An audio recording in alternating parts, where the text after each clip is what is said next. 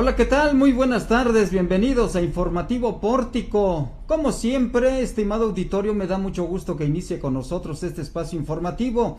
Lo invito a que se quede con nosotros. Gracias a todos los que en este momento se están conectando para, para que estén muy bien informados durante esta tarde sobre los acontecimientos más importantes y trascendentes que se han generado en Zacatecas y en México. Y si no, escuche usted estos titulares en la voz de Araceli Martínez. Estas son las historias. En Zacatecas podría ser obligatoria la vacuna anticovid para entrar a lugares públicos. Canirac advierte que no aguantarían el paso a semáforo rojo. Asesinan a siete personas en Calera y cuatro más en la capital. Comisión Reguladora de Energía en Zacatecas pide a consumidores de gas LP vigilar a empresas gaseras. Taxistas exigen concesiones prometidas por Alonso y Tello. Rommel se despide de Tokio entre lágrimas y un sexto lugar. Son las historias de hoy. Si ya le dio play, quédese con nosotros.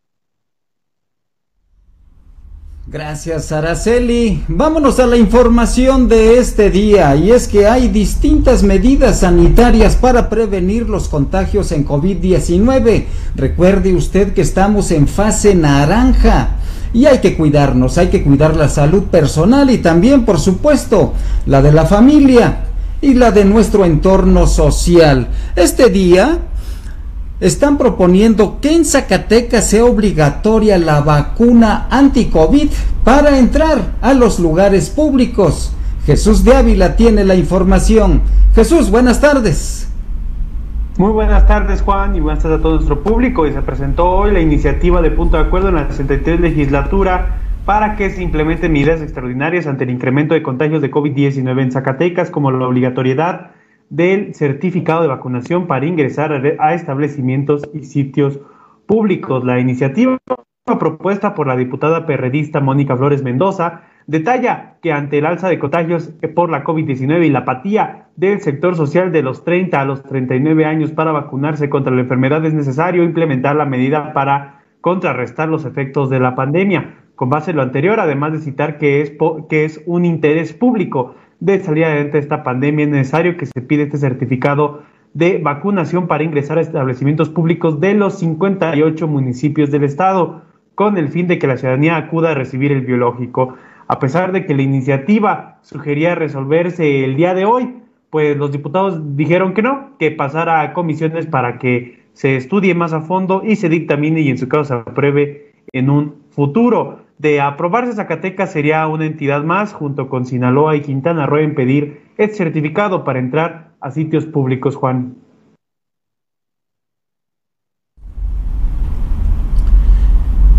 Caramba, pues es una medida muy, muy decisiva, muy fuerte, pero esperemos que también la ciudadanía actúe con toda responsabilidad, Jesús.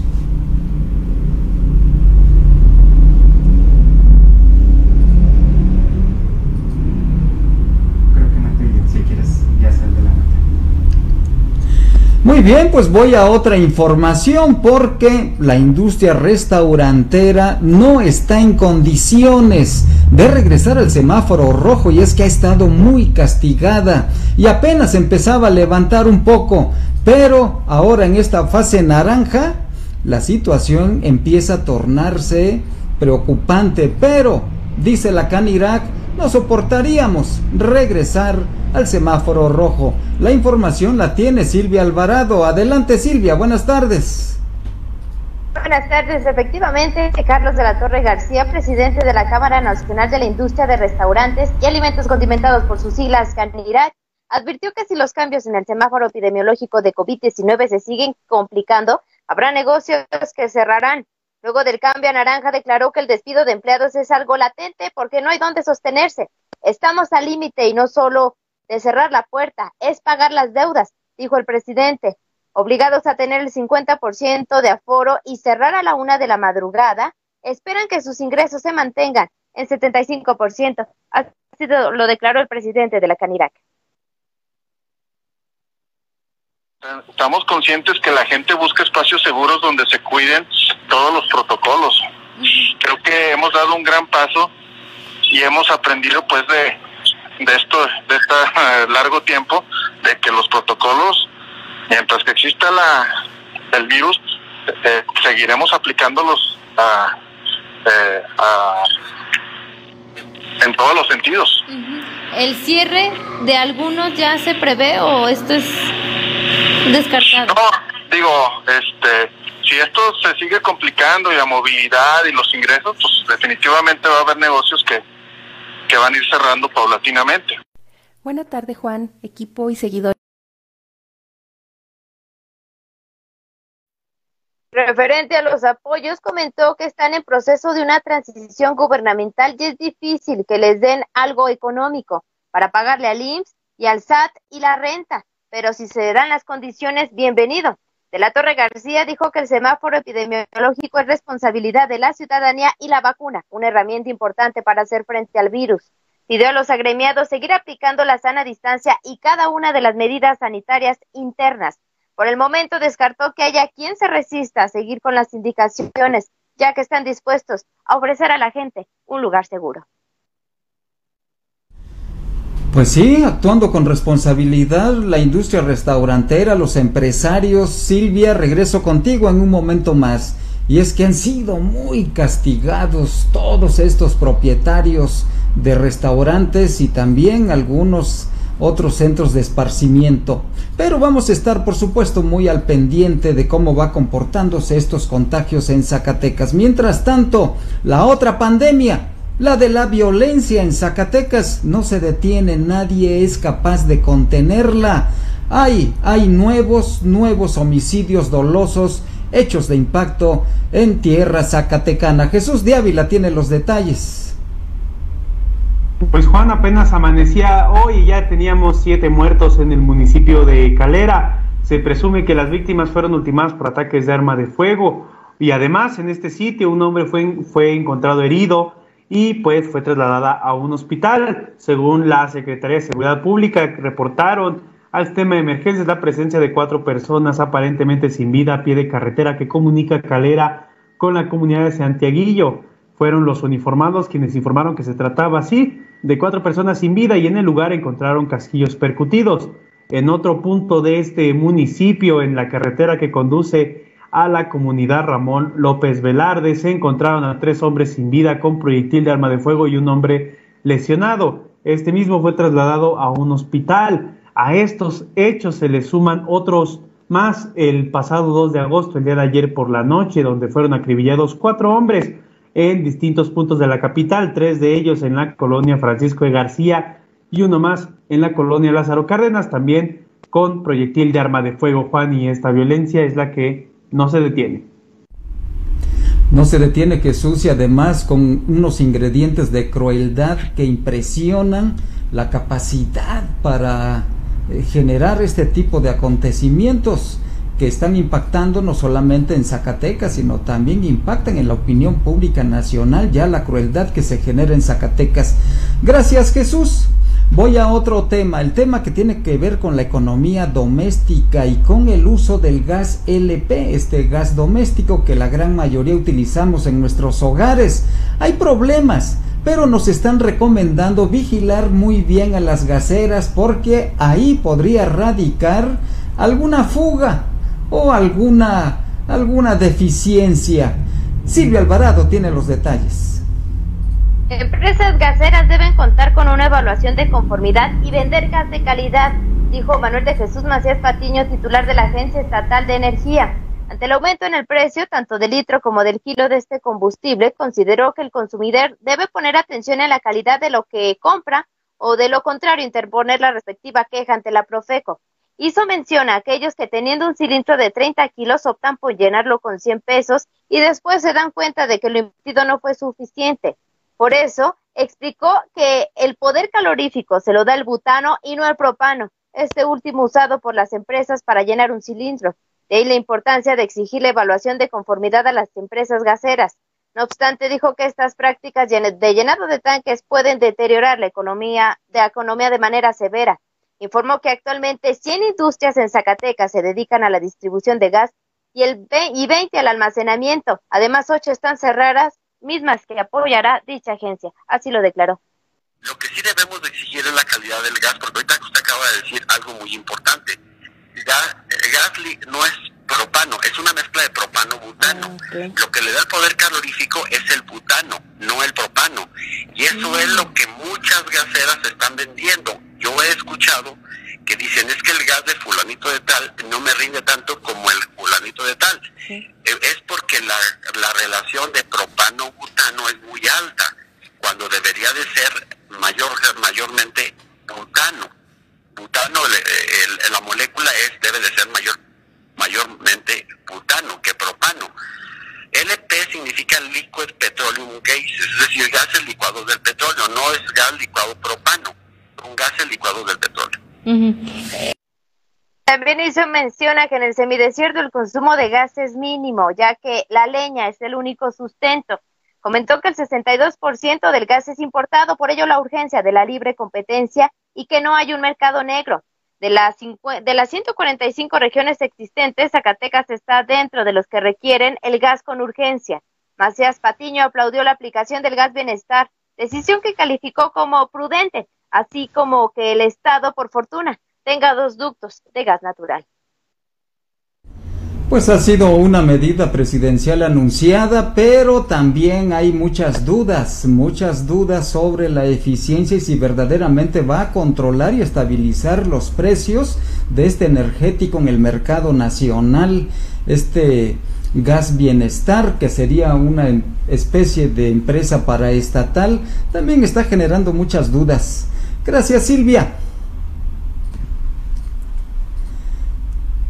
Y también Silvia Alvarado tiene información sobre los taxistas y es que están exigiendo que las concesiones prometidas por Miguel Alonso y también por el actual gobernador Alejandro Tello Cristerna sean revisadas. Silvia tiene los detalles de esto porque algo está pasando con las concesiones de taxis. Así es, por incumplimiento del exgobernador Miguel Alonso Reyes y del actual mandatario Alejandro Tello Cristerna, taxistas pertenecientes a una organización independiente exigieron la entrega de 29 concesiones. Representados por la abogada Rocío Maldonado Trejo, el denominado Movimiento Independiente TVZ argumentó que desde el 15 de septiembre de 2016 Alonso Reyes ordenó a Tello Cristerna la entrega de dichas licencias. Fue hasta 2017 que los inconformes pidieron al entonces titular de la Secretaría de la Función Pública, Paula Rey Ortiz, se iniciara una investigación para saber dónde estaban las concesiones.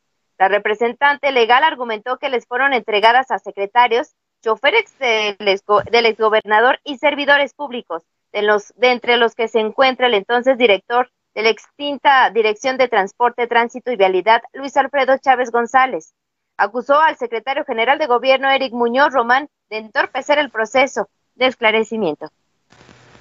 Queda claro que desde que llegó al poder el Alejandro Tello, él fue muy claro, muy claro, desde el primer día que él llegó, él dijo, no va a haber concesiones.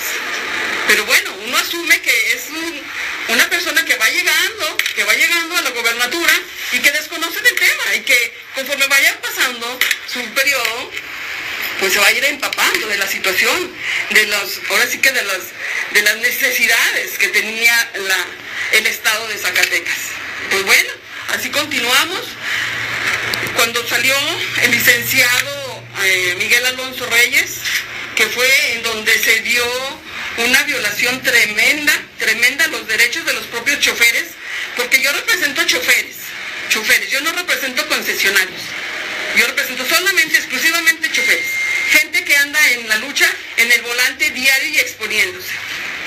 En el 2016, cuando eh, exactamente el día 15 de septiembre del 2016, cuando se entregaron las concesiones, que es cuando nosotros nos damos cuenta que les arrebataron su concesión. Alejandro Tello Cristerna sigue siendo el gobernador y tiene que darnos la cara, reclamaron. Por ello advirtieron que los más de 100 agremiados de dicho movimiento independiente seguirán la lucha por ganar un derecho que no se les, al que no se le ha dado importancia.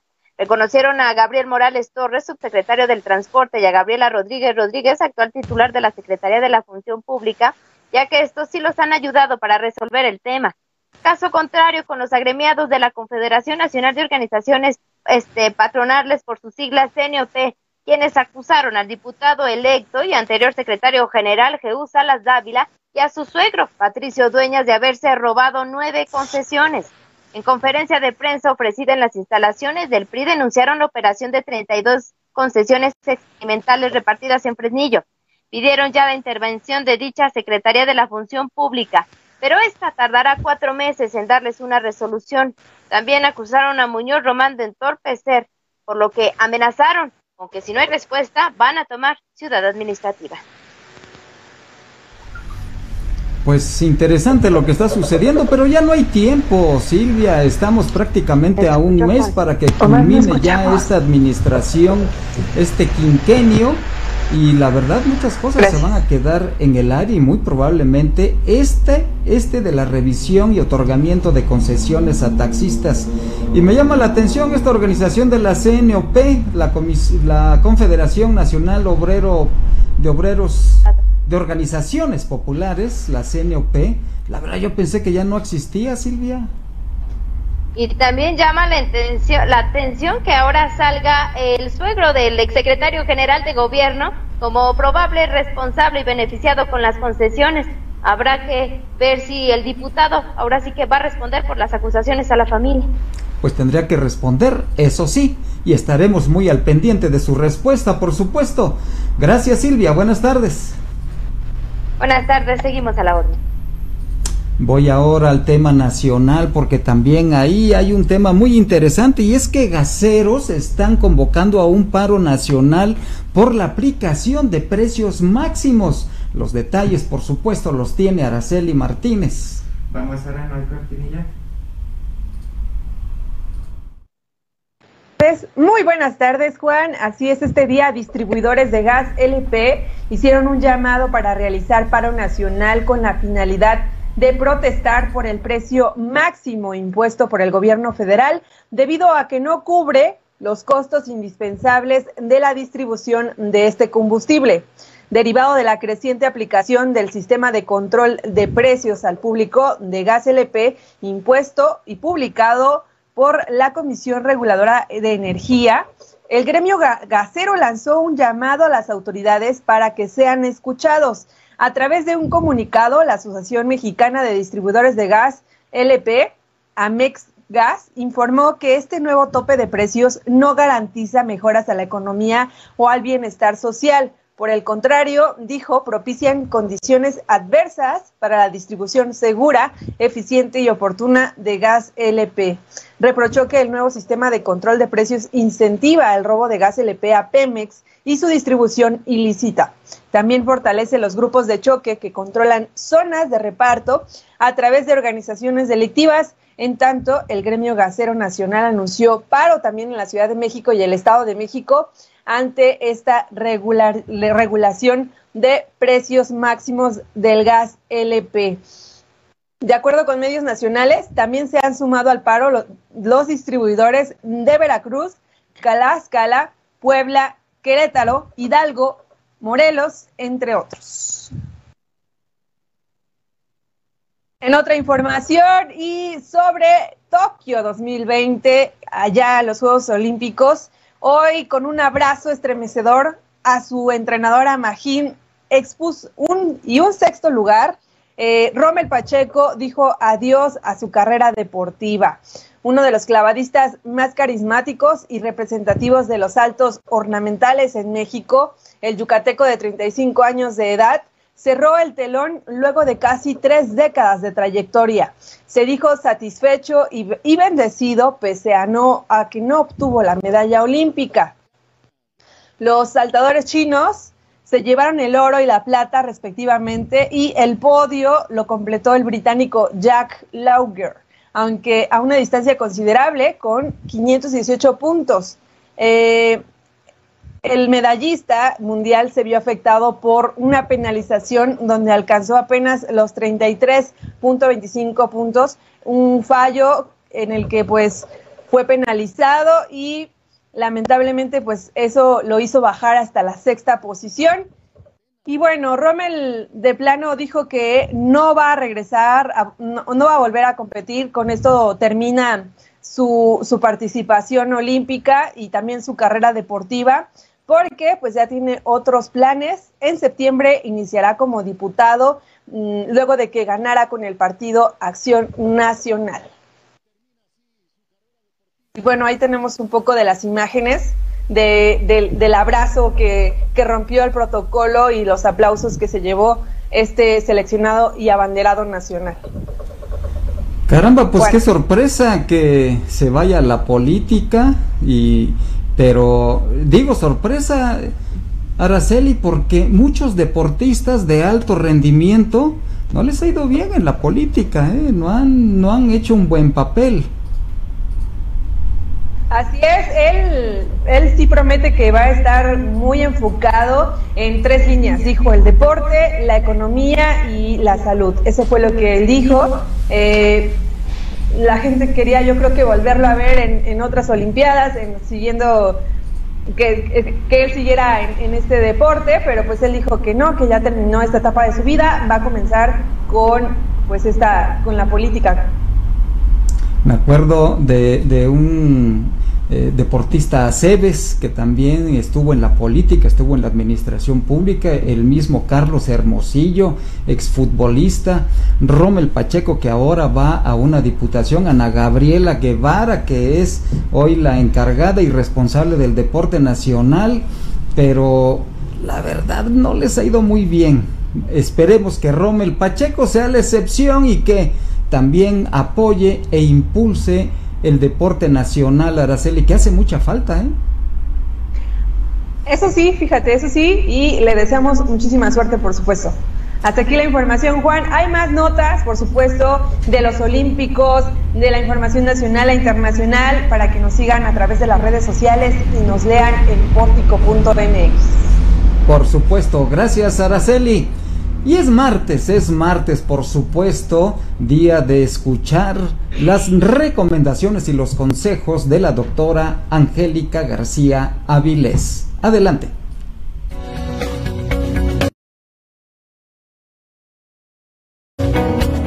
La voz de los especialistas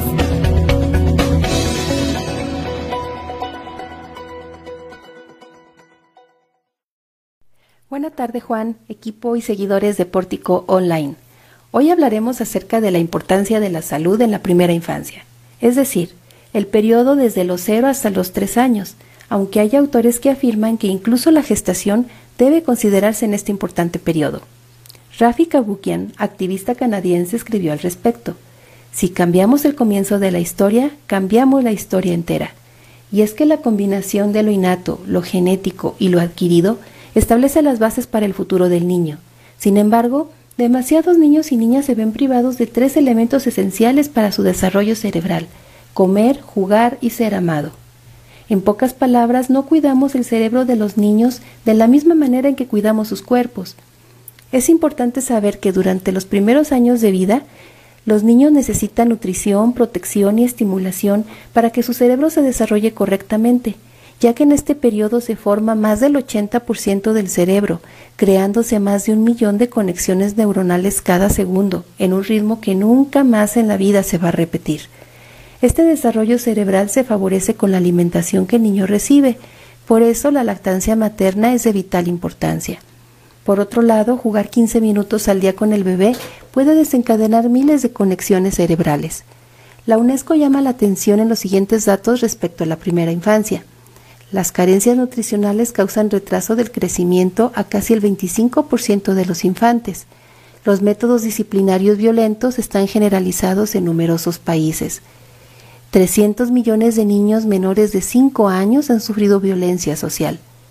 Los descuidos y la inacción tienen un alto precio y comportan consecuencias a largo plazo para la salud, la felicidad y las capacidades para obtener ingresos cuando estos niños alcanzan la edad adulta también contribuyen a perpetuar los ciclos internacionales de pobreza, desigualdad y exclusión social.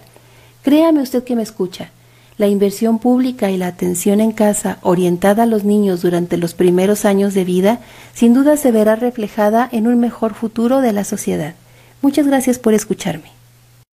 Buena tarde Juan, equipo y seguidores de Pórtico Online.